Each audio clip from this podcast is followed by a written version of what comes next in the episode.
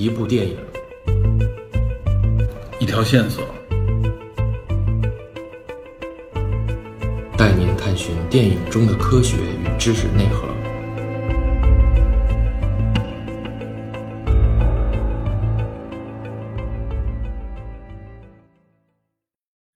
咱们上期节目呢，谈到了《奥本海默》这部电影，我认为的四大看点。然后呢，以我个人的理解啊，简单介绍了一下有关核裂变、链式反应以及临界质量这几个概念。有了这些理论基础啊，咱们接下来就可以进入到具体的核弹制造过程。不过呢，在介绍曼哈顿工程之前，我呢还是想提醒一下听友，就是有关《奥本海默》这部电影，我原来记得在侦探社群里边有人就说，这部电影是不是就是拍这个美国人如何战胜德国人，首先制造出原子弹的这样一个故事？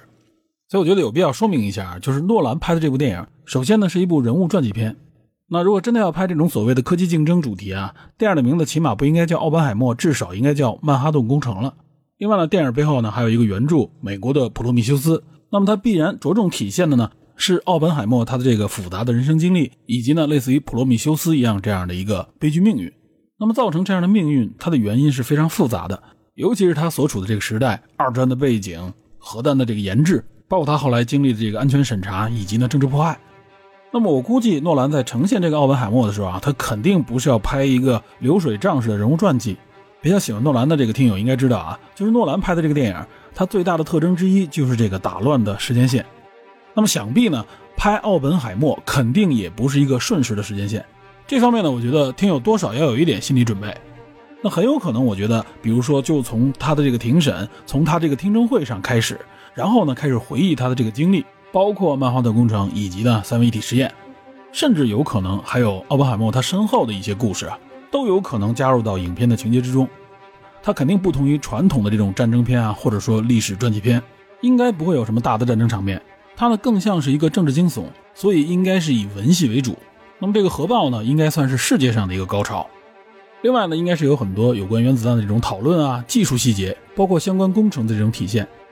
所以呢，这也是我做这个前瞻性节目的一个目的，就是希望呢把这些基础的概念简单的给大家做一个铺垫，做一个介绍。那么在这样的一个信息基础上，我相信在欣赏诺兰这部电影的时候，应该呢就能够体会到更多的这个乐趣。好，废话不多说，咱们接下来呢就正式进入曼哈顿工程。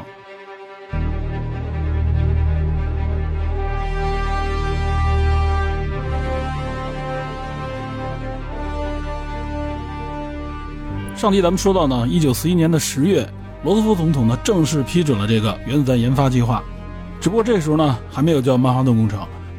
罗斯福呢还为这个计划设立了一个相当于叫最高决策小组的组织。那这个小组里边包含了罗斯福总统本人，还有呢副总统亨利华莱士、战争部长亨利史汀生啊，这个史汀生非常有名，他曾经担任过胡佛总统的这个国务卿。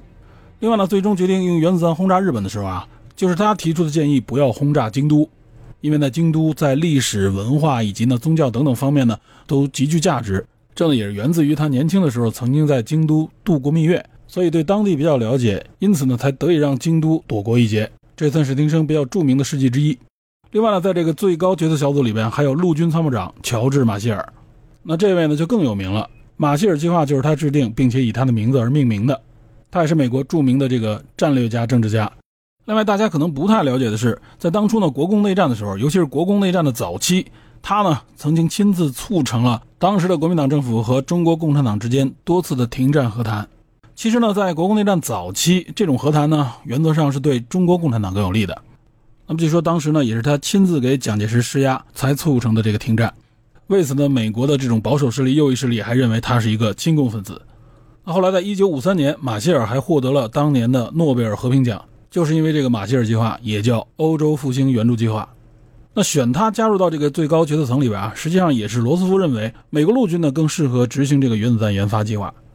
因为在当时呢，只有美国陆军拥有这种执行大型工程项目的经验，陆军呢设有这种专门的工程兵军团，也就是工兵部队。那后来主导这个曼哈顿工程的格罗夫斯，他呢就出身于工程部队。那当然，在这个最高决策小组当中啊，肯定不能缺了代表学界的这些人。比如说，像这个小组里还有詹姆斯·科南特，他实际上是一位化学家，而且此时呢，他还是哈佛大学的这个校长，同时呢，也是美国国防科研委员会的这个成员。那这个国防科研委员会啊，它是在四零年六月份成立的，其成立的目的呢，是为协调监督进行这种战争物资的设计制作、使用相关的这种科学研究活动。那实际上，随着这个战争事态升级啊，这个委员会到一年之后也有了一次重大升级，也就是孕育了原子弹的这个科学研究与开发办公室。克伦特呢，就一直是这个组织里的重要成员。另外，这奥本海默在哈佛大学求学的时候啊，他学的就是化学专业。那么，克兰特当时在这个化学系是副教授，他们两个人在这个时候有过交集。那么，在一九四二年五月，他呢就邀请奥本海默参与了这个快中子研究的工作，这也成了奥本海默后来进入这个曼哈顿工程的一个前导。那么，除他之外呢，代表科学圈的还有一位重要人物也在这个最高决策小组里边。这个人呢，就是万尼瓦尔·布什。他呢，首先就相当于是罗斯福的科学顾问。同时呢，他还是麻省理工的副校长，也是麻省理工工程学院的这个院长。那他还有一个更重要的身份，就是这个国防科研委员会的这个会长。那么升级为科研与开发办公室之后，他就是这个办公室的负责人。实际上，这个升级啊，就是赋予了这个组织更大的权限，他们有更多的资源可以调配。这个办公室呢，在二战期间也做出了相当大的贡献，在军事科技领域里边起到了极为重要的作用。所有有关跟军事目的相关的科学研发，都源自于这个办公室的策动。比如在二战中崛起的这个雷达的研发啊，比如说著名的这个近炸引信啊，对吧？这个当时是美国军队当中的秘密。这个近炸引信，也就是说它通过距离判断来决定这个雷管的爆炸，而不是说打击到这个目标或者说是触及地面才爆炸。那有了近炸引信呢，可以说对一些战斗也有了巨大的改变。所以美国呢，在很长一段时间都对此保密，甚至呢一开始都不让陆军使用近炸引信，怕的呢就是因为如果有哑弹的话被轴心国发现，研发出相应的武器来，会对整个盟军不利嘛。所以呢，这个万尼瓦尔·布什这个人物啊，在整个曼哈顿计划当中也非常关键。在《奥本海默》这部电影当中也有这个角色。这个角色由谁来扮演呢？由马修·莫丁来扮演。这个演员是个美国的老演员了，经常扮演一些配角。他年轻的时候啊，主演过一部非常著名的电影。原来我们电视侦探应该是侦探社的一次交流当中，大家聊过一部电影，也就是库布里克著名的反越战电影《全金属外壳》。这个全金属外壳里边的男主角，就当时绰号叫小丑那个戴眼镜的那个美国士兵，年轻士兵，他就是马修·莫丁。大家一看那个脸，一定会认出来。尤其他老了以后啊，经常在一些影片当中演一些配角，演一些美国高官啊等等一样的角色。他在《奥本海默》这部电影当中扮演的就是万尼瓦尔·布什。那这个万尼瓦尔·布什啊，他在科学圈，甚至在今天的这个企业圈都非常的著名。主要是因为他写了一份报告，这是当时为了给这个罗斯福总统写的一份报告，是一个有关美国未来科学与科技发展战略的这么一个报告。报告的名称呢叫《科学无尽的疆界》，或者呢国内也有的翻译叫做《科学无尽的前沿》。后来呢这份报告被公开发表，非常的著名，也被称为美国能够在战后一直主导这个全球科技发展，成为他科技治国的这么一个基石。这份报告呢，除了强调科技的重要性，强调美国联邦政府应该大力的支持和资助这种科技的发展，他还建议呢，就是美国政府呢不需要直接的去设立各种各样的研究机构，也就是不应该去设立这种国家研究机构，而是应该提供这些经费和资助，让大学以及各种各样的私人企业啊，通过竞争去获取这样的研究经费，这样呢才能通过政府让资源更有效的利用。同时呢，又不会因为政府的直接参与干涉科研发展，它所必须要的这种自由环境。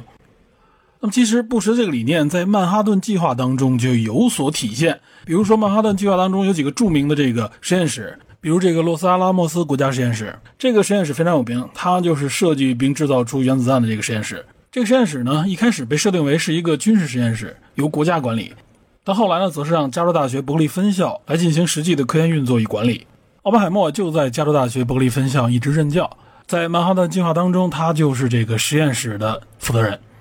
那另外负责这个裂变材料布的这个提炼的芝加哥大学冶金实验室也是如此。此前因为发现这个康普顿效应而获得诺贝尔奖的阿瑟康普顿啊，就是这个实验室的带头人。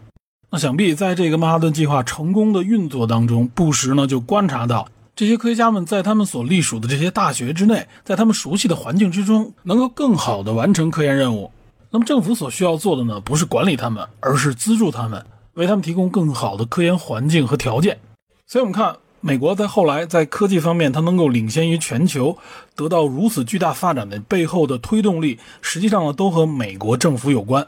比如说像宇航，比如说像改变了世界的互联网。包括现在所谓的新能源车，也就是这个电动车，其实背后呢都有政府的推动。但是显然，美国政府呢，它又不是这种大包大揽，把所有的项目呢都都归为所谓国有。那么，美国科技发展的这个战略的格局，可以说就是基于万尼瓦尔他这个科学无尽疆界的这份报告。因此呢，这份报告也被称为布什报告，指的呢就是这个作者万尼瓦尔布什。所以这个人物啊，大家在这个电影里边也可以关注一下。在这个最高决策层里边，万尼瓦尔布什和柯南特两个人啊，都是奥本海默的有力支持者。注意啊，这是一九四一年的十月，美国政府正式为原子弹研发立项。然后呢，仅仅两个月之后，也就是一九四一年十二月七号，珍珠港事件爆发，美国呢正式向日本宣战。四天之后，德国和意大利呢也就向美国正式宣战。这样一来，美国就正式的全面卷入了二战。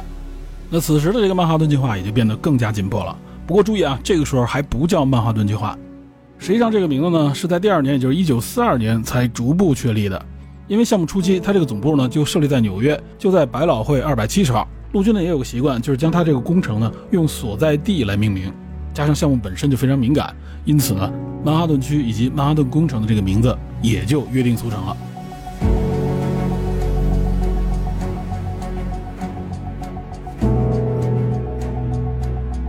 前面我们介绍了制造核弹啊需要的这三个重要的理论基础和依据，分别是这个核裂变的发现。链式反应以及临界质量，然后呢，介绍了这个曼哈顿计划的前身，包括这个最高决策小组的成立，也就是基础理论已经确立，然后呢，已经正式立项。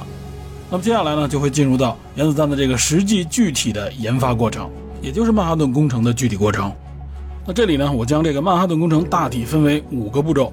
首先呢，是这个原子弹具体的这个设计。其次呢，就是原子弹它这个裂变材料的提炼和收集，也就相当于是这个炸弹炸药的这个制作这一步骤呢非常关键。第三步呢才是这个原子弹的制造和生产，第四步就是原子弹的爆炸试验，这也是这部电影的一个重头戏，也就是这个三位一体试验。那么这次试验呢才是人类历史上的第一次核爆。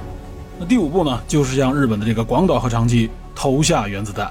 那这个投下原子弹实际上具体就是由曼哈顿工程当中的团队完成的。那么主要呢就是以上这五步，分别是原子弹的设计、原材料、制造、实验和投放。当然，这五步啊，它不是严格的串联关系。比如说，这个原材料，也就是核裂变原料，这个铀二三五和后来发现的这个钚二三九，裂变材料的这个获取啊，实际上是最早进入实质阶段的。咱们前面也介绍过啊，就是费米他们从军方那边获得六千美金的这个拨款，然后呢，他们主要用来去购买这个石墨，石墨呢就是反应堆当中使用的这个漫画剂材料。而且呢，美国这边有几位科学大咖，比如说像康普顿，还有像劳伦斯，这都是之前就拿到过诺贝尔物理学奖的。他们在这个项目当中的主要工作就集中在核裂变材料的获取。那其实像康普顿、像劳伦斯，他们无论从身份和地位上啊，都很适合在曼哈顿工程当中负责整个科研的这个领导。但由于他们的主要精力都忙于在这个核裂变材料的获取上，因此可以说是无暇顾及整个的这个科研团队的管理。就比如说欧内斯特·劳伦斯，他呢是美国物理学家。回旋加速器就是他的发明，那么回旋加速器就可以用来提炼浓缩铀。他还在曼哈顿工程当中发明了这个电磁型同位素分离器，以提高提炼浓缩铀的这个效率。另外，著名的这个华裔女性物理学家吴健雄啊，就是他的博士生。吴健雄也参与过曼哈顿工程，他所设计的呢，也就是浓缩铀的相关研究项目。那在《奥本海默》这部电影当中啊，应该没有吴健雄出现，但是劳伦斯呢，应该是一个比较重要的角色。在片中扮演劳伦斯的就是这个乔什·哈内特啊，他在珍珠港里边相当于就是男二号，扮演的就是大本那好哥们儿丹尼。在本片当中，他所扮演这个劳伦斯啊，应该也有不少的镜头。除了地位影响力以外，他呢也是奥本海默的朋友，同时呢也是鼎力推荐奥本海默进入到曼哈顿工程当中的主要人物之一。我前面说了，他的研究工作呢就主要集中在浓缩铀的这个提炼上，这其实呢也说明了核裂变材料这个获取啊，实际上是整个项目的根本。之前我们介绍这个临界质量啊，之所以这么关键，就关系到这一点。因为对于当时那个年代啊，提炼核裂变材料这个成本是无比巨大的，在项目前期获得几微克的布都是非常难得的。所以有关这个临界质量计算相差几十倍甚至上百倍的话，那意义是完全不一样的。那在曼哈顿工程当中，最主要的这两项工作，也是占比最大的，就是具体的这个原子弹设计以及核裂变材料的这个收集。裂变材料这一块啊，相对比较独立，而且呢，它进行的就比较早。那有关原子弹的这个具体的设计、计算啊等相关的工作，就是更多科研人员扎堆的这个地方了。所以曼哈顿工程整个技术的负责人，主要的管理工作呢，也集中在有关原子弹这个设计相关的工作当中。这就引出一个话题，也就是奥本海默是如何成为曼哈顿项目的技术负责人。我前面不是介绍了吗？最高决策层里边这个科南特啊，他把奥本海默拉入到这个快中子项目的研究当中。这个项目呢，实际上就是相当于是原子弹的早期设计。那具体让奥本海默负责这方面的工作的这个时间呢，是四二年的五月。那么这个工作啊，之前就已经进行了，也就是在奥本海默之前，实际上是有一个领导者的。这个领导者呢叫格里高里布莱特，但是据说呢，这个人实际上是退出了这个项目。为什么退出呢？他说呢，他觉得这个项目的进展太慢。另外呢，他觉得这里边有安全漏洞。于是乎呢，这个项目需要一个新的负责人。那么克兰特呢，就找来了奥本海默，因为奥本海默本身他就是理论物理学家，他之前的这个求学经历，包括在欧洲的这个求学经历，以及后来他在美国从事这个教育工作啊，都证明他的这个能力肯定是够的。尤其是他在欧洲的这个求学经历，从英国转到德国的时候，他呢就在哥廷根大学求学。哥廷根大学在那个时代就是理论物理学的这个中心之一。他呢就师从马克思·波恩，而且呢，他身边的一些朋友啊、同学都是非常著名的一些人物，也包括当时他能接触到的一些已经成名的科学家，比如说像海森堡啊、像泡利啊、像狄拉克呀、费米啊等等，这些人他都很熟悉。他也可以说就是在当时科学的最前沿，和这些最顶级的科学家学者们一起学习研究。然后回国之后，他也在伯克利从事相关的这个教育工作，所以从能力上绝对没有问题。而且他被科南特拉入到研究项目之后啊，他立刻呢就在伯克利大学里边举办了一个相当于是讨论学习班吧。那这里呢就聚拢了一批来自欧洲的、美国的科学家、物理学家，另外呢还有他在伯克利的很多学生，所以呢他就已经相当于进入到科研管理的这个工作岗位当中。还有就是他有这个跨学科的学习经历，奥本海默本人呢也是兴趣广泛，而且这个交流和表达能力也很强。年轻的时候在一些讨论当中，他尤其喜欢成为这种啊雄辩型的学者。那如果我从我们现在的眼光看啊，就感觉奥本海默呢多少有那么一点点社牛的感觉。那到了四一年，奥本海默这个时候呢应该是三十六七岁，所以呢就相对于年轻的时候更加成熟，交流沟通能力呢也就更强。而且由于呢他在欧洲有求学的经历，同时呢他又受到了比较强烈的这种左翼思想的熏陶。这个左翼思想实际上呢就是所谓的共产主义啊等等。他在欧洲就受到这些思想的影响，使得他呢对纳粹是相当的警惕和仇恨，尤其是在原子弹这件事情上，因为他非常清楚，在德国呢已经聚集了一批在核物理方面非常顶尖的科学家，比如发现核裂变的哈恩，比如说海森堡等等。那么这些科学力量配合以德国纳粹的这种集权式的国家主义，这呢也就使得奥本海默产生了一种极强的紧迫感与使命感，就是不能让德国人抢先，一定要抢在德国人之前研制出原子弹。那么这一点，我们从预告片里边就能看到。所以呢，这些经历和背景使得他在这个原子弹的这个设计研发的过程当中啊，就体现出了极高的这种热情和责任心。那么从某一种角度上来说，就是一种反法西斯、反纳粹，同时呢，有一种很强烈的爱国心。因为毕竟那时候很多他的这个同学啊、同事等等，很多欧洲的这些科学家受到迫害，然后呢，他们都最终逃到了美国，他得以重新回到科研领域。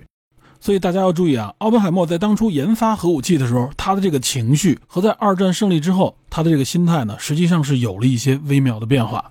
那这方面啊，我相信在诺兰的电影里边一定会有所表达。我们拭目以待，看他和墨菲会呈现出一个怎样的奥本海默。这也就是这么一个如此有个性，而且呢又明确的持左翼思想的科学家，是如何成为一个美国的第一工具人。那么这一点，我觉得特别值得国内的观众好好的关注一下。因为在我们的电影话语表达里边，科学家是相当脸谱化的，这一点我觉得啊，能够通过奥本海默体会到一些不同是难能可贵的。那么仅就当时来说啊，奥本海默的这种积极状态是能够被柯南特啊，包括像万尼瓦尔·布什他们看到的。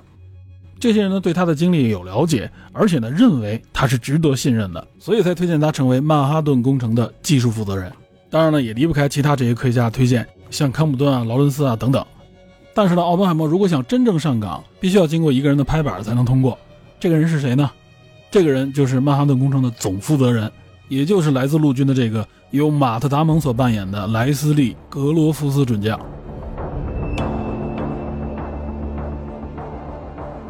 格罗夫斯在加入这个曼哈顿工程之前啊，实际上他刚刚完成了美国五角大楼的这个建设工程，只不过当时建设的时候啊，还不叫五角大楼，叫战争部办公大楼。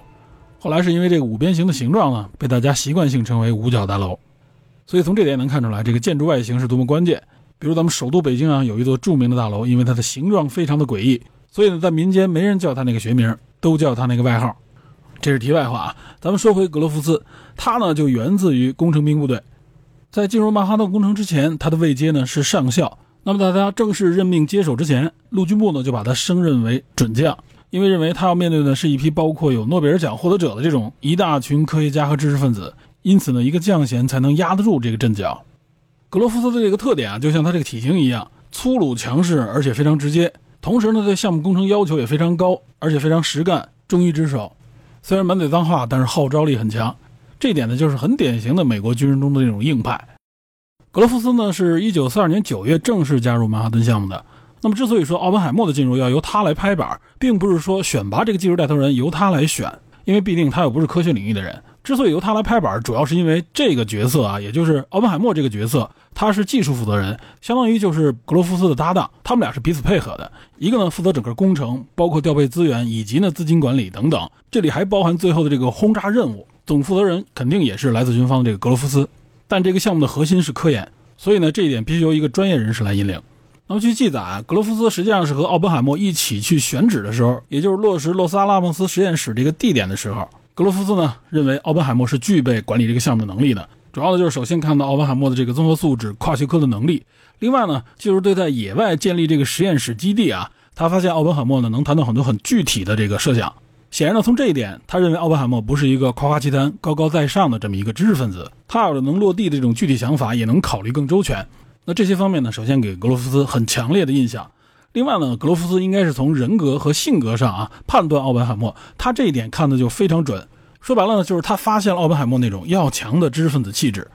奥本海默呢虽然很平和，但他不是一个随遇而安、任人摆布的人，他有自己的强烈愿望和理想。尤其呢，这种强烈的情绪投射到了这个项目之中，这一点能够让格罗夫斯感受到。所以格罗夫斯认为啊，就是奥本海默他这种性格，这种要强的性格，以及呢他的这个强烈的积极情绪，是保证这个科研项目能够完成的原动力。这个看法显然体现了格罗夫斯他对管理的这个理解，也就是能力再强，如果你没有那个主动性，你没有那种挑战的欲望，那一切呢都是白搭。尤其是遇到问题的时候，很有可能就撂挑子、溜肩膀。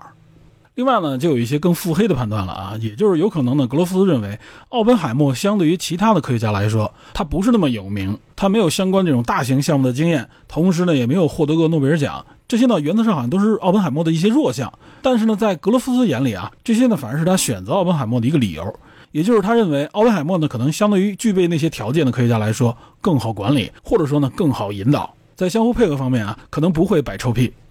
那么从后来的事实来看啊，格罗夫斯的这些判断都是非常精到，拿捏的很精准。奥本海默呢，在整个项目的这个管理当中啊，就是发挥了他这种一是跨学科能力。很多项目里的科学家都说，奥本海默对任何项目当中的细节好像都很了解，他呢能迅速的找到关键点，而且呢更为重要的是啊，他会出现在各个领域里边，不是发号施令，反而是激发了科学家们彼此之间的这个探讨、这种研究。他从来没有用所谓的地位啊、辈分去压别人。那么这一点显然是更有利于这些脑力工作者们发挥自己的特长，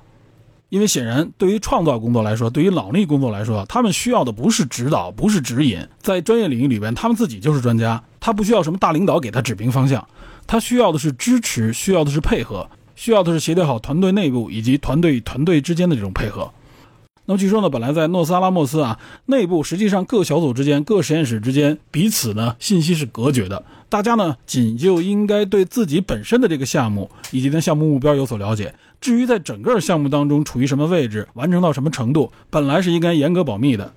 但是奥本海默呢迅速就打破了这种屏障，让各个团队之间能够配合起来，让他们知道自己彼此之间处于什么位置，处于什么状态。所以呢，对于科研人员来说，尤其是洛斯阿拉莫斯这些核心的科学家们来说啊，他们都知道他们在干什么，他们知道他们在打造原子弹。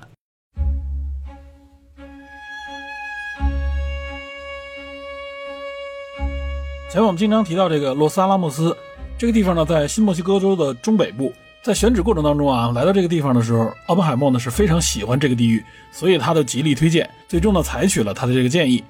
那么这个洛斯阿拉莫斯实验室啊，它主要就是负责原子弹的这个整体的设计和研发工作。这个实验室呢，也就是由加州大学伯克利分校负责管理。奥本海默就是这个学校的教授，也是这个实验室的负责人。只不过对于学校来说，包括他的领导层都不知道这个实验室具体在做什么。那甚至加州大学的这个主席啊，已经相当大的领导了。在二战结束之前，他都认为呢，这个实验室可能是在生产死光啊，就是传说中的死光武器。那建立这个实验室啊，也是因为项目所需，因为涉及到原子弹的一个设计制造啊，实际上它有很多项目分散于各个大学之间，在很多大学里，他们做的研发实际上是有所重叠的，那么资源也就非常分散，而且呢，进度不好管理，同时呢，也会造成很多的浪费。因此呢，就决定集中这个科研力量，在一个更大的秘密实验室里边进行研发。那最终这里集中了数千名的科研人员啊，基本上都是科学家。这里呢，也就是原子弹真正的这个诞生地。咱们不是说了曼哈顿计划当中的五大步骤吗？设计、原材料、制造、实验和投放。那么这其中，我认为最重要的，或者说是整个项目当中最重的一块、最重点的一块是什么呢？实际上是这个原材料，也就是核裂变材料的这个提炼和收集。那么现在呢，一般都说核武器啊，最关键的这一点就是浓缩铀技术，对吧？这些有核的国家，就比如说一些有核电、核能的国家，那么之所以能够不让它发展这个核武器啊，主要的就是限制他们打造这个浓缩铀的工程。那么这在当时曼哈顿计划当中也是特别重要的一块。为什么呢？就是大家已经有了理论设计了。前面我们也说了，但即使计算出来只需要几十甚至几公斤的这个裂变材料就可以。那这个裂变材料的获取仍然是极为艰巨，甚至是不可能完成的任务。那么在当时呢，世界上已经探明的这个铀矿啊，主要有四个地方，分别位于美国、加拿大、捷克和刚果。那么当时除了捷克以外呢，剩下这三个矿都在盟军的控制范围之内。那么这个高浓度的啊，可以说是武器级的这个浓缩铀，它的获取过程还是相当复杂的。那么首先呢，要从铀矿先提炼成铀金属。但是呢，这个天然的铀矿当中啊，它的这个铀主要是铀二三八，它这个里边只有百分之零点七啊，百分之零点七，也就是千分之七是铀二三五。那因此呢，也就需要一种叫做同位素分离的方式，将这个铀二三五从铀二三八当中分离出来。前面我们说了劳伦斯的那个电磁分离法，但实际上当时呢是采用了多种方法并驾齐行，因为在当时啊理论设计之初，每种方法能够获得这个浓缩铀都相当有限，而且呢成本都无比巨大。开始采用的呢是离心分离法，那么在当时所采用的离心分离法，无论说是所需要的设备还是方式呢，成本都是巨大无比的，那几乎是不可能完成的。那么后来呢，劳伦斯他创制出来这个电磁分离法。另外呢，还有气体扩散法以及热扩散法等等多种方式，由不同的实验室、不同的公司承接。但注意，即使到了一九四五年的七月，洛斯阿拉莫斯实验室最终收到的这个浓缩铀，也就是这个纯度为百分之八十九的铀二三五啊，总体的这个质量加在一起，一共只有五十公斤。那实验室呢，最终是将这百分之八十九浓度的浓缩铀和另外十多公斤、差不多纯度是百分之五十的浓缩铀混合在一起。组成一个不到六十四公斤、平均浓度为百分之八十五的浓缩铀材料，全部装填在小男孩原子弹当中。这个小男孩就是投向广岛的那一颗原子弹。那一颗原子弹呢，用的就是以铀为核裂变原料的原子弹。既然全部的浓缩铀都用到了小男孩身上，那么投向长崎的那颗叫胖子的原子弹，它用的核裂变材料又是什么呢？实际上，这颗原子弹它的这个核裂变材料就不是铀了，而是钚，就是金字旁那边一个不可能的不。具体说就是钚二三九，那这个钚在自然界当中存在的这个含量就更低了。那么获取它最好的这个方式是通过核反应堆，也就是在核反应堆当中轰击这个天然铀的时候，铀二三八呢经过两次的贝塔衰变，变成了铀二三九，然后呢变成钠二三九。这个钠不是钠啊，是拿一个金字旁那边一个拿走的拿，这都是超铀元素。这两次贝塔衰变之后形成钚二三九。最后呢，是需要用化学的方式啊，将它从这些裂变产物当中分离出来。所以，如果想获得武器级的这个钚二三九，就离不开反应堆。那在这儿呢，我们就简单再说一下这个反应堆。那最早的核反应堆呢，就产生于美国，也就是因为曼哈顿计划。当初三九年发现裂变之后啊，就有科学家在设想啊，除了爆炸之外，如何利用这个裂变能，也就是通过链式反应可以让这个裂变能缓慢的释放。那么这也就意味着啊，要建立一个能够长期支撑这种链式反应的反应装置。比如以费米为代表的一批科学家啊，就着手开始打造这样的装置。之前提到过，就是爱因斯坦希拉德信件之后，美国政府呢就拨款了六千美金，实际上是从军方拨款的。这六千美金主要做什么呢？就是用来购买石墨。购买石墨是做什么呢？石墨实际上就是这个反应堆当中这个漫化剂啊，也就是用来吸收链式反应当中这个中子。因为这个中子激发裂变嘛，裂变又产生两到三个中子。那如果这些中子呢过多过快的轰击裂变材料，就会使得整个核反应失控，那么它也就会过热啊，发生事故。所以呢，石墨通过吸收中子，也就是用来减缓这个反应速度的，从而以实现整个裂变反应可控。那么费米他们呢，就从他们搭建的这个反应装置当中发现了少量的布，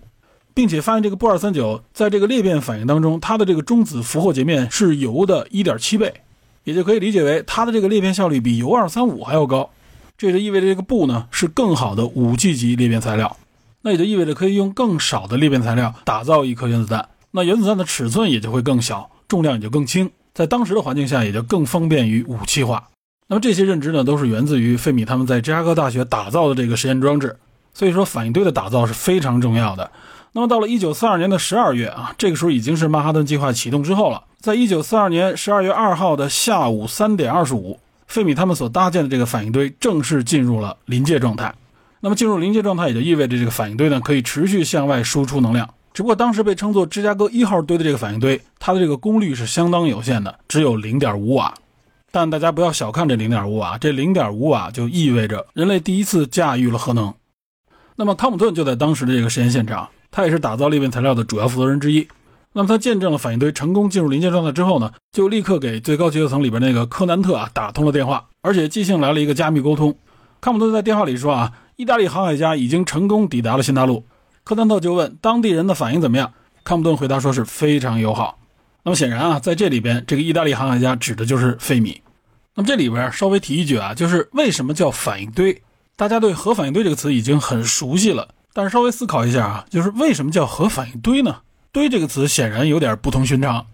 那实际上这个名字就来源于芝加哥一号堆，因为当时费米他们打造的这个实验装置啊，是一个气冷型的反应堆，它不是水冷，也不是压水堆。也就是含有裂变材料这些石墨啊，它们是堆放在一起的。那么当然，具体的方式不是乱堆了，而是用木材和这些石墨呢整齐的码放在一起。这些装置它们之间的这个距离呢是靠由木材来调整的。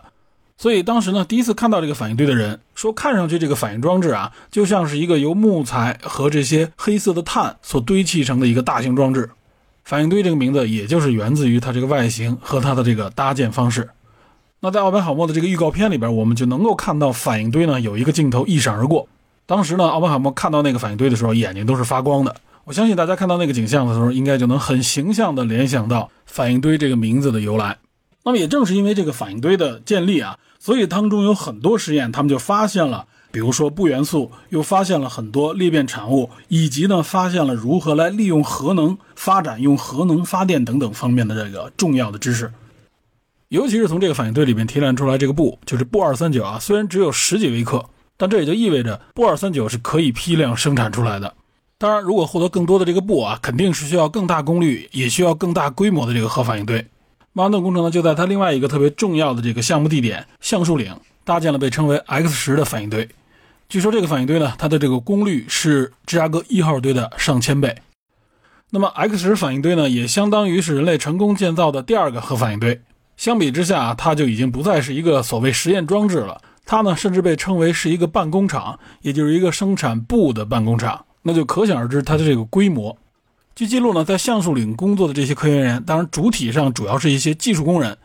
差不多呢前后有十万人左右。当然，其实绝大部分人从始至终都不知道他们生产的标的物到底是什么。那么实际上到后来呢，除了小男孩以外，之后生产的这些核弹都采用的是布原料。也就是布的这个生产呢，支撑了曼哈顿计划后来的这些核弹。其实呢，前面我们提到了两颗核弹的名字，一个是小男孩，另外一个是胖子。我相信呢，这个名字大家应该都比较熟悉了。投向广岛的呢就是小男孩，投向长崎呢叫胖子。实际上，在原来啊，在很长一段时间里边，有关投向广岛的这颗原子弹，有的时候呢大家称之为小男孩，也有的人呢称之为瘦子。那么到底哪个准确呢？我觉得呢有必要简单的给大家介绍一下。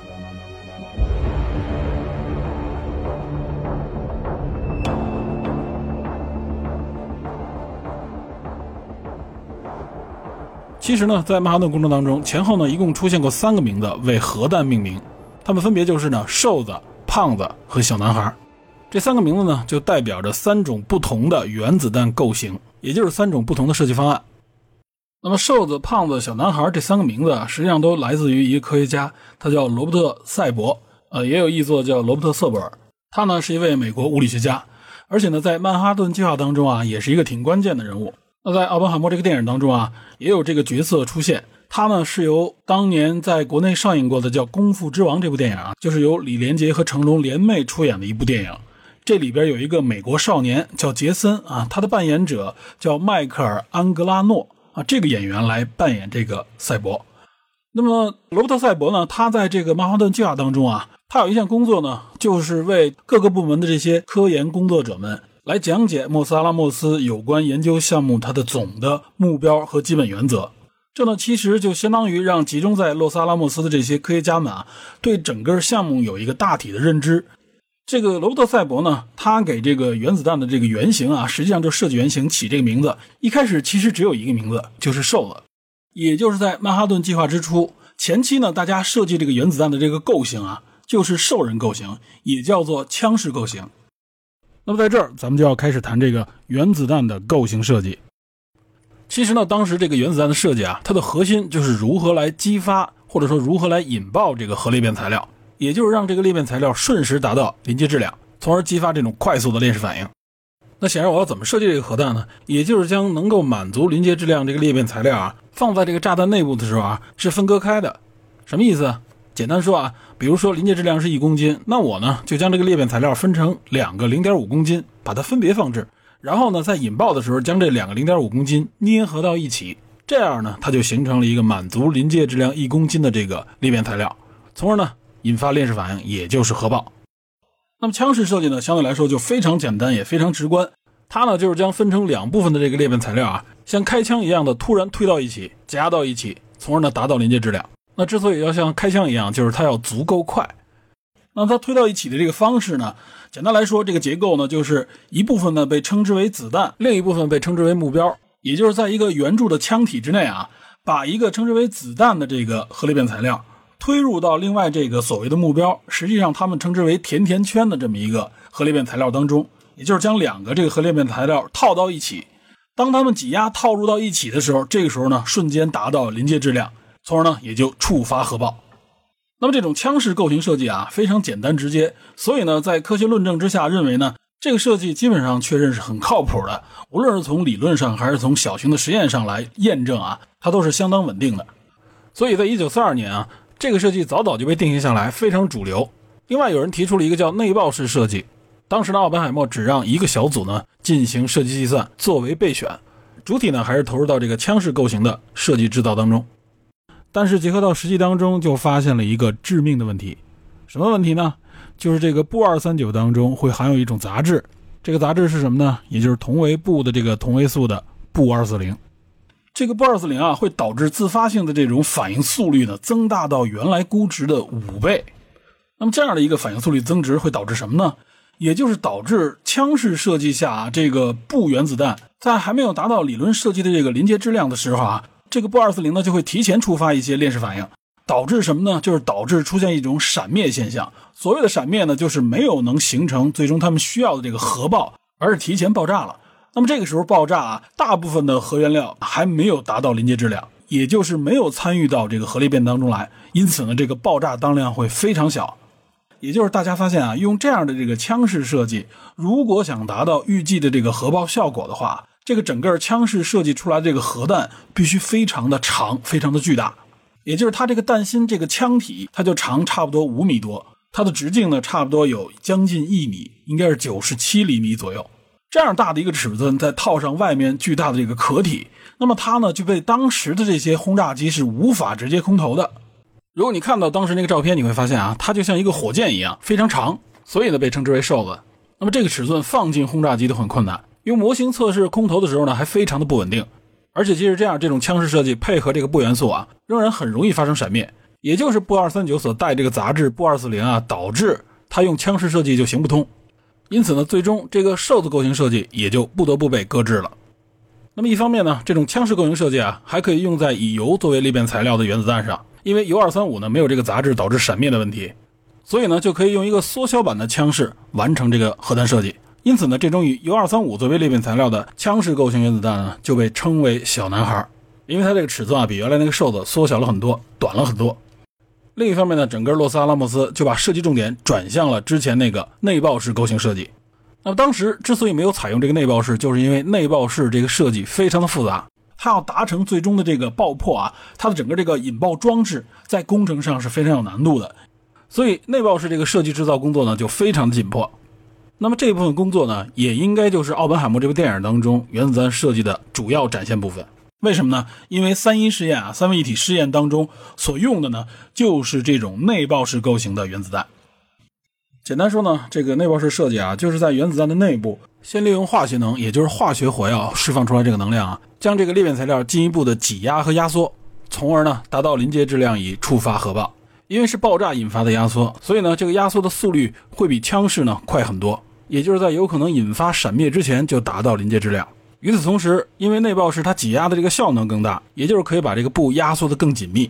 因此呢，相对来说它就可以更节省裂变材料。所以呢，关键点也是最难点，就是这个内爆式的爆炸装置应该如何设计？从不同的结构、采用不同的材料，包括采取不同的炸药，大家提出了多种设计和尝试，但是呢都不太成功。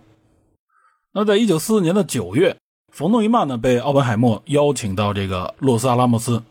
冯诺依曼很著名了啊，他相当于是一个全才型的科学家，尤其是在数学、计算机、博弈论、信息论，包括像经济学方面都有重大的贡献。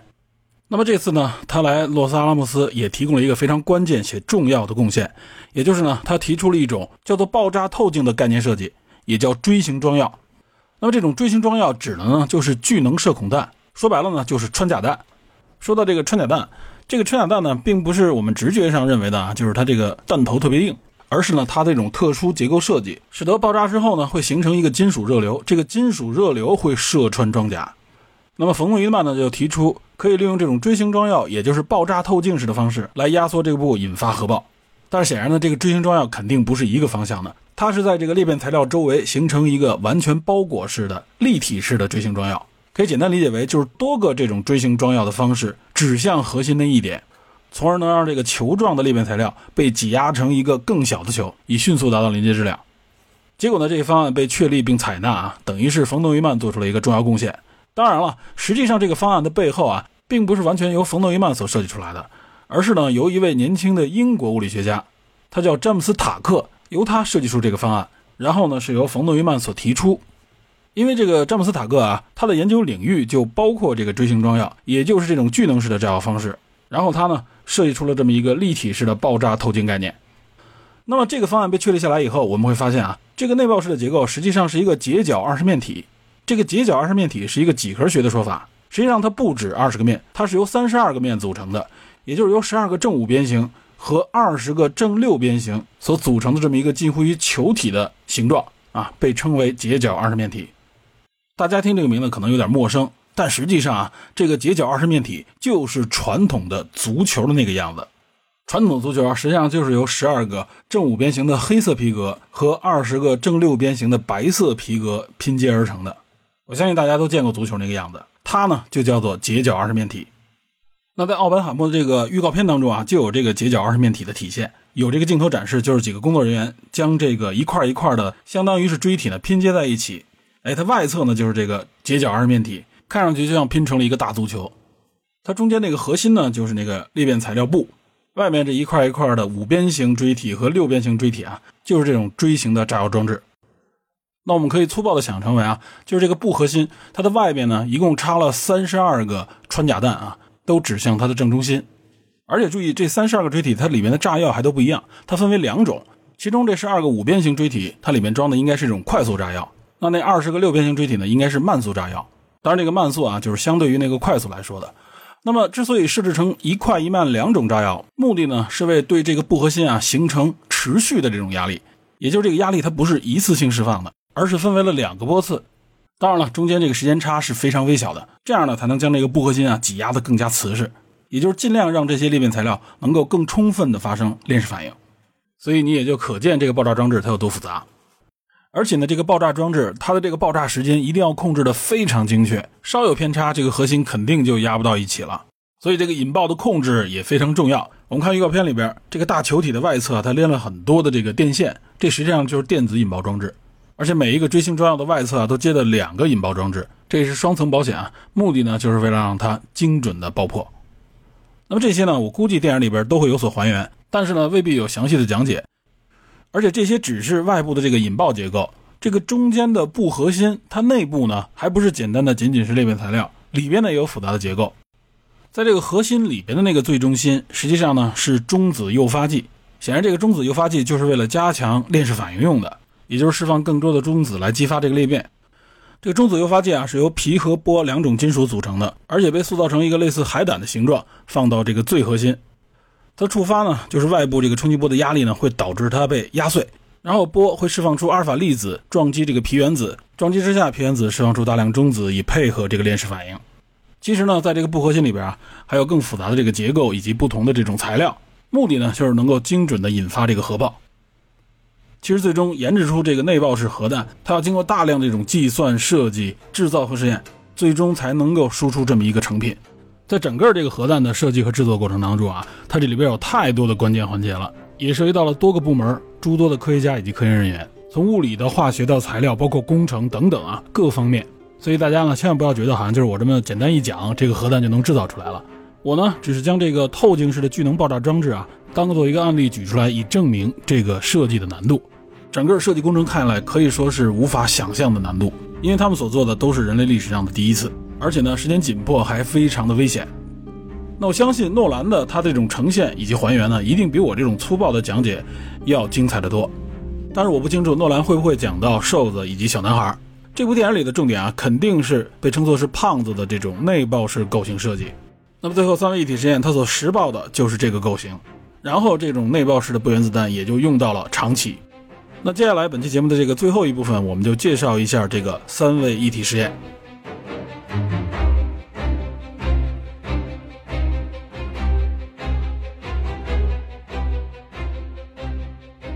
那么三位一体核试验啊，它最终选定的这个地址呢，是在新墨西哥州南部的这个阿拉莫戈多。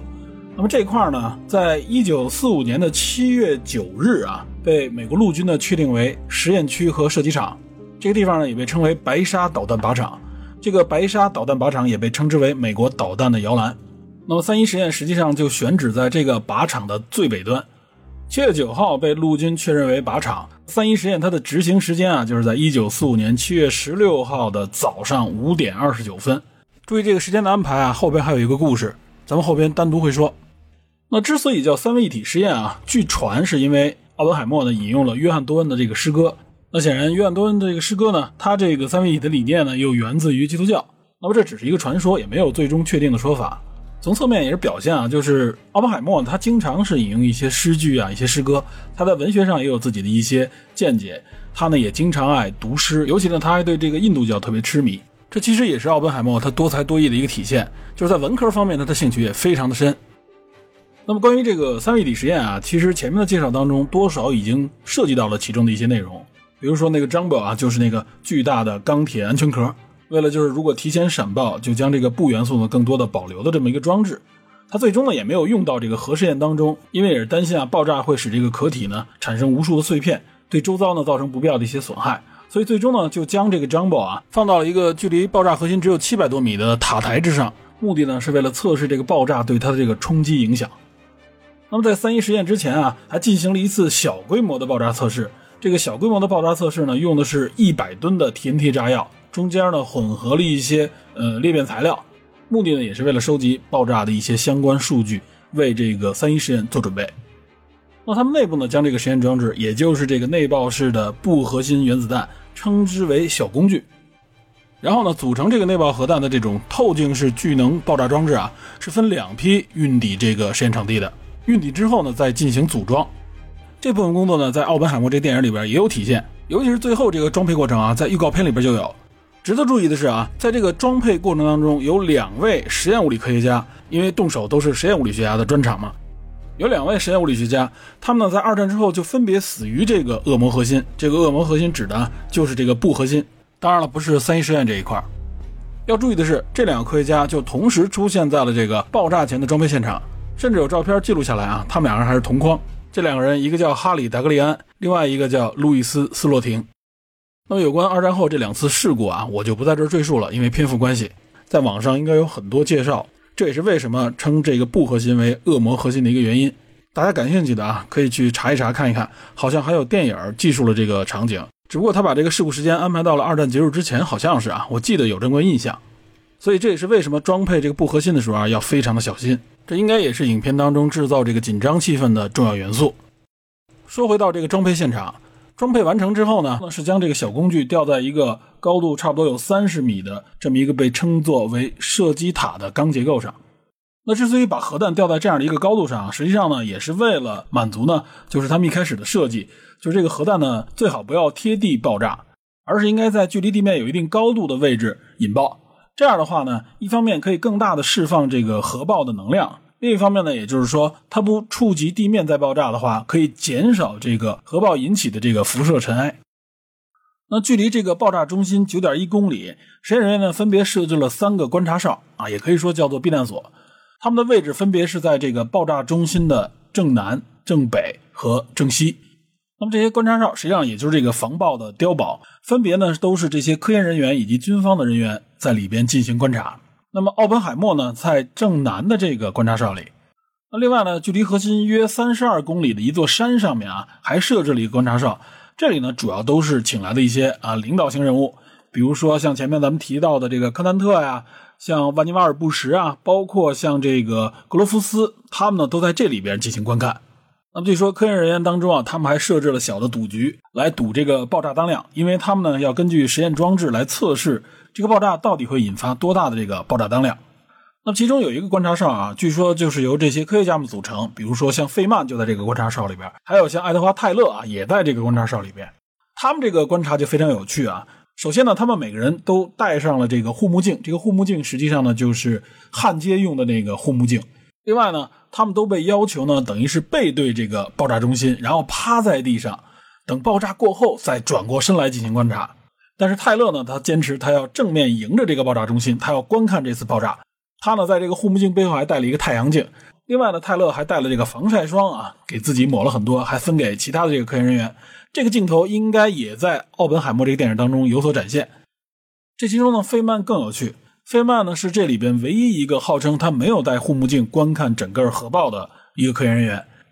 他呢应该是坐在一个卡车里边，用这个卡车的风挡来屏蔽紫外线，然后他用肉眼观看这个爆炸过程。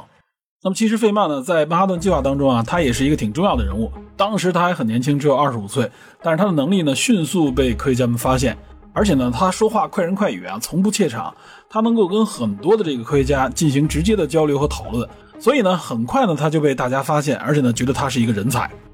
另外呢，费曼他的这个幽默感也是非常著名，他这个精力也是无限啊。他在这个曼哈顿计划当中曾经做过三件特别有趣的事儿啊，这个应该也是大家所熟知的、广为流传。主要呢就是他挑衅这个安保系统，比如科研区这个大门的安保，还有呢对所有进出信件的这个查阅。另外就是这个保险箱保存这个安全文件啊，全都被他挑衅调戏过。那这部分就不知道会不会出现在电影当中了啊？这应该是一个比较好的调剂用的笑料。另一方面呢，除了体现费曼他这种啊超人的幽默感以外，其实呢也体现了费曼这个人所代表的那种啊反约束、反管束的那种啊自由精神。我觉得他这种另类行为多少也体现了他对那种国家意志、国家体系的一种嘲讽。费曼呢是那种很直率而且持有很强烈正义感的这么一个科学家。那在《奥本海默》这部电影当中啊，扮演理查德·费曼的这个大家应该比较熟悉了，是这个杰克·奎德。这个杰克·奎德是谁啊？他实际上就是《黑袍特工队》里边星光他的那个男友，他也算是几个核心主角之一。而且他的表演更多是带来很多笑料，可以说他从气质和形象上啊，都和这个费曼挺接近的。我个人还是挺期待能看看他所扮演的这个费曼。另外还有一个细节，不知道大家有没有注意到啊？就是在这个预告片当中，奥本海默呢曾经说了这么一句话。他说呢，我曾经担心核爆引发的这个链式连锁反应啊不会停下来，最终呢，这种连锁反应会点燃整个大气层，也就是将整个地球烧掉。这句话可不是电影当中随意加的这么一个增加悬念的戏码。那有关这个担心呢，曾经引起过一段讨论。那么最终呢，是经过一番计算，比如说像汉斯贝特啊，他呢也是费曼所在这个项目组的带头人。汉斯贝特呢也是一位得意的美国物理学家，那离开德国呢也是因为家族当中有这个犹太背景。他呢就特别器重费曼啊，因为费曼就隶属于他管理的这个理论研究部门。他呢就曾经就这个能否点燃大气这个问题呢进行过一番计算。因为汉斯贝特呢早在三十年代开始他就研究恒星燃烧的这个原理，也就是核聚变的这个原理。那么实际上奥本海默他担心的这个问题具体指的是什么呢？也就是说原子弹这个核链式反应，它会不会带动大气也参与到整个的链式反应当中？那么大气当中主要的成分就是这个氮气，对吧？那么问题也就是氮气会不会参与到这个链式反应当中？或者换一句话说，氮气能不能够被点燃，形成这种自持的反应，从而呢引燃整个大气？那么经过汉斯贝德的一番计算，也就是如果想点燃氮气这种啊不怎么活跃的气体，那它需要无比巨大的这个温度以及呢能量。那这个级别远比太阳燃烧的所需要的这个能量以及呢这个温度要高得多。因此呢，原则上啊，这个氮气是不能够被点燃的。注意啊，他必定是科学家，他们提出了都是原则上的，也就是基本上不可能。因为在科学家的口径当中啊，是不可能出现绝对这个词的。也就是说，可能性最多是无限趋近于零，但不会等于零。所以呢，如果用严谨的说法，就是几乎不可能出现这种情况。但是这个几乎不可能，在别人听来，那可就有点危险了。所以呢，在这个预告片当中啊，奥本海默他提出这句话的时候，旁边的这个马达蒙就回答了一句：“什么？几乎不可能？”也就是表示非常惊讶，要求呢必须只有达到零才可以。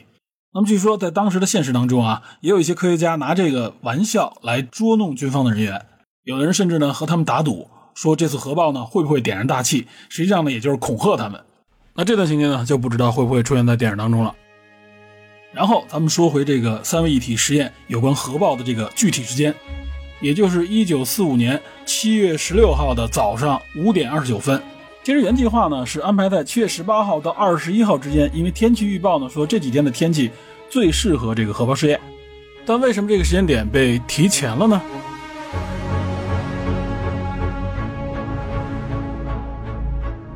那安排在十六号啊，主要就是因为一个重要的时间点。波茨坦会议，杜鲁门总统呢特意关照，七月十六号正在进行这个非常著名的波茨坦会议上要签订一份公告。他希望呢在签订这份公告之前，他能够获得这个原子弹实验爆破成功的消息。为什么要在这个波茨坦公告签订之前进行这个实验呢？因为这个公告啊就是给日本的最后通牒，要求日本无条件投降。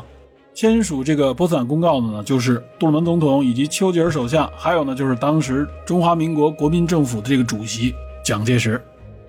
那波茨坦公告里边没有苏联啊，主要是因为当时斯大林呢说，我不要以中国一起与会，他呢主要就希望和英国和美国进行谈判，认为他们三个是这个世界的三极。其实呢，这个波茨坦会议当中，蒋介石呢并没有参加，他呢只是同意一起来签署这个公告。斯大林呢，则一直是在这个会议当中，他没有签署这个公告，还有一个直接原因，就是到了这个时候，苏联和日本之间还有一个和平协议，他对日本还未宣战。那么，直到八月八号正式对日本宣战之后呢，苏联才补签了这个协议。那么，杜鲁门在这个时候之所以可以发出这个波茨坦宣言，主要呢就是他希望呢自己手里边已经掌握了原子弹，这样呢他等于有了一个非常重要的筹码，让日本绝对可以做到无条件投降。因此，这个时候就要聚焦到在签订协议之前的这个三位一体实验场。那么，在三位一体实验场这儿，一九四五年七月十六号的早上五点二十九分，这个小工具呢被成功引爆，这是人类历史上第一次成功的引爆原子弹。那么，至于这次核爆的震撼景象啊，我就不在这里边赘述了。我希望大家呢能够通过这部电影体会到这个核爆的震撼。这应该也是诺兰电影当中的一个重头戏。我相信他会用非常独特的方式展现从内爆引发裂变，然后达到临界质量，最终呢释放出无比巨大的这个能量。其实，我们从这个预告片当中啊就能够看到一些相关的图景，非常的震撼，非常的独特。而且我相信大家也都看到了新闻报道啊，就是有一则报道说，诺兰呢说我的电影当中这个 CGI 镜头为零。啊，这也就意味着所有东西都是实拍。那很多人都拿这个开玩笑说，那诺兰实际上是真的引爆了一颗核弹吗？那这里边啊，稍微解释一下啊，在那则新闻里边，后来也有人报道说啊，就是诺兰所说我的这个 CGI 镜头为零啊，实际上指的是什么呢？就是在拍摄的过程当中，所有的镜头都是通过他的这种物理拍摄完成的，而不是通过这种 CGI 搭建的镜头，也就是所有的镜头都是实拍。但是在这些镜头实拍之后，后期它的加工当中，它必然也会用到 CGI 的辅助，啊，比如说对场景啊、对渲染啊、对相关的一些特效的这种加工，它肯定会用到。只不过呢，用的非常少，因为诺兰他的理念呢，就是希望他能够从实际的拍摄当中找到那个最原始也是最真实的景象。他呢也是极其推崇这种最真实的影像，因为这种最真实的影像是电脑所不能够模拟的。所以可以说这也是这部电影当中的一大看点啊，就是在技术方面，它最后的这个展现核爆也是技术方面的一个展现的核心。那么最终呢，三位一体实验的成功，相当于就是人类正式推开了核武器的大门。那么这个人类历史的发展啊，也会因此而触发巨大的改变。这个改变绝不仅仅是二战结束以及日本的无条件投降，而是整个这个世界的政治格局开始扭转。那么发展的方式也会产生巨大的变革。那么其实这个转变啊，诸多的科学家，包括奥本海默，他们都有预言，因为他们从发现核裂变开始就意识得到啊，这个核武器的研发以及研制成功一定会改变世界，也会改变人类的发展方向。如果利用不好，就有可能带来巨大的灾难，甚至从此让人类走向万劫不复。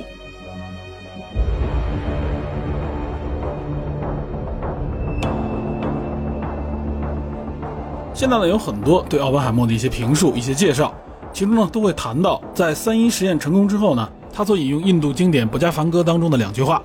当然了，这两句都是他在多年之后回忆的时候提到的。一句呢是看到这个核爆这个巨大的光辉啊，他说：“若论大我光辉，唯有千日同生，其照耀于太空，方可与之类同。”这句呢相对来说比较简单，它显然是形容这个核爆之后这种震撼场面，就像一千个太阳同时出现一样。那另外一句呢，是为大家更多提到的，也认为这句话呢代表了奥本海默那种忏悔的心境。那这一句呢，是我现在成了死神，世界的毁灭者。然后他补充道啊，我想我们大家多多少少是这样想的，这指的就是当时在场的这些科学家们。我个人觉得啊，说这一句话说是奥本海默的忏悔，我觉得不完全准确。为什么这么说啊？其实奥本海默引入这句话的时候，他就做了说明。那么要想理解这个说明呢，还是要简单介绍一下《博加梵歌》。首先，这个《博加凡歌》呢是印度教的重要经典，它这里面呢主要记录的是一段对话。对话呢是源于印度的著名史诗《摩诃婆罗多》。具体说呢，这段对话是发生在一场战争之前。这个战争呢被称为巨卢之战，它是这个婆罗多族的两支后裔，一个呢叫做班杜族，另外一个呢就叫做这个巨卢族。这两族呢为了争夺王位所爆发的战争。那么具体这个对话就发生在这个战争爆发前的这个战场之上，也就是班杜族的这个王子阿周那，他呢对这场战争本身就产生了巨大的这种困惑和质疑，他觉得这就是亲人与兄弟之间的战争，他为此呢感到非常的难过，也非常困惑。于是呢，他就和他的车夫叫黑天进行了一次对话。这个黑天是谁呢？这个黑天实际上是印度教里这个著名的三相神之一毗湿奴。这个三相神，按我的理解啊，可以说就是这个印度教里边的最高神明。这三样神分别是梵天、毗湿奴和这个湿婆，他们呢也被称为伟大的三位一体。梵天呢相当于是创造者啊，就是创造这个宇宙的；这个毗湿奴呢相当于是维护这个宇宙的啊，就是维护整个这个宇宙、保护这个宇宙的。这个湿婆呢就代表毁灭，同时呢它也有这个重生的意思。那么投胎转世成黑天的这个毗湿奴啊，他呢实际上在和这个阿周那沟通什么呢？沟通就是说，你身为王子，你应该上战场，因为这场战争是你的责任，也可以说是你的使命吧。那么他看到阿周那王子如此困惑和纠结呢，他此时呢就亮出自己的真身啊，就是这个毗湿奴的真身，展现出毗湿奴他这个千手化身。这个千手化身啊，就是有多个头颅、多条手臂，然后他展现出来的呢，我理解就是代表整个宇宙的这个过程，这个整个生命过程，不同的职能、不同的身份啊，从生到死的这么一个形象，可以说非常的震撼、庞大和神圣吧。然后他展现出这个形象的同时呢，告诉这个。阿周那王子说：“我呢，现在成了死神，世界的毁灭者。这一方面呢，我觉得是指出了他有这个毁灭世界的力量。同时呢，世界的毁灭可能也是一种宿命。另外，核心呢，就是让这个阿周那王子，你要肩负起你应尽的这个职责。这呢，也是你的宿命之一，或者说是整个宇宙这个生命轮回当中的一环。所以这么听下来，如果说奥本海默引用这句话是为了忏悔，我觉得真的不尽然。”他的这个表达含义啊，是含有多个层次的。忏悔呢，可能只是其中之一。至于他到底想表达什么，体现了奥本海默的什么样的心境，我觉得呢，我们都可以通过观看奥本海默这部电影，以及了解相关的信息之后，得出那个属于你自己的答案。而且我相信这其中也一定蕴含了诺兰想要表达给大家的那个思绪。好，聊到这里呢，再次暂告一个段落。如果时间允许的话，我想在电影正式上映之前呢。再来谈一谈一个其实有争议的话题，或者说呢是一段公案，也就是呢貌似有先发优势，而且呢也具备雄厚的科研实力，同时呢又具备绝对的国家意志的这个纳粹德国，他为什么没能率先研制出原子弹？